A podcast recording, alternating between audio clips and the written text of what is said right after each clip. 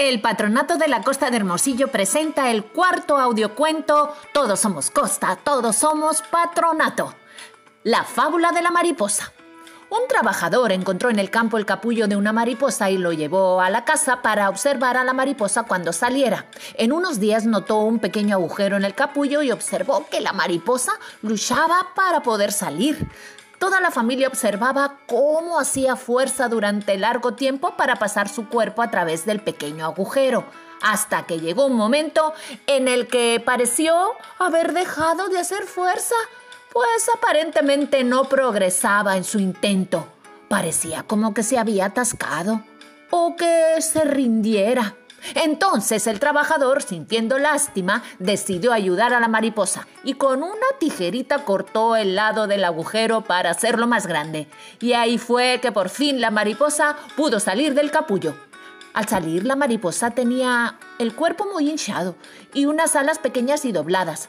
Continuaron viendo, pues esperaban que en cualquier instante las alas se desdoblarían y crecerían lo suficiente para soportar el cuerpo que también se deshincharía. Pero ninguna de las dos situaciones ocurrió y la mariposa solamente podía arrastrarse en círculos con su cuerpecito hinchado y sus alas dobladas y no logró volar.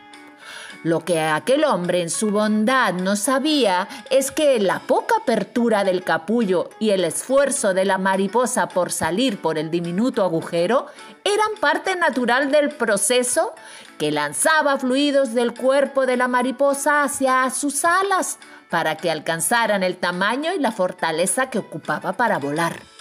Al privar a la mariposa de la lucha, también le fue privado su desarrollo normal. Tiempo después el trabajador y su familia comprendieron. Si se nos permite progresar en todo sin obstáculos, nos convertiríamos en inválidos.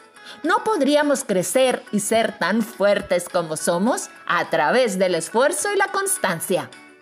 ¿Cuántas veces hemos querido tomar el camino fácil para salir de dificultades, tomando esas tijeras y recortando el esfuerzo para encontrarnos al final un resultado desastroso? Entonces, Luchemos y esforcémonos por alcanzar metas. El trabajo duro siempre tiene recompensa y nos ha de dar unas buenas alas para volar donde queramos.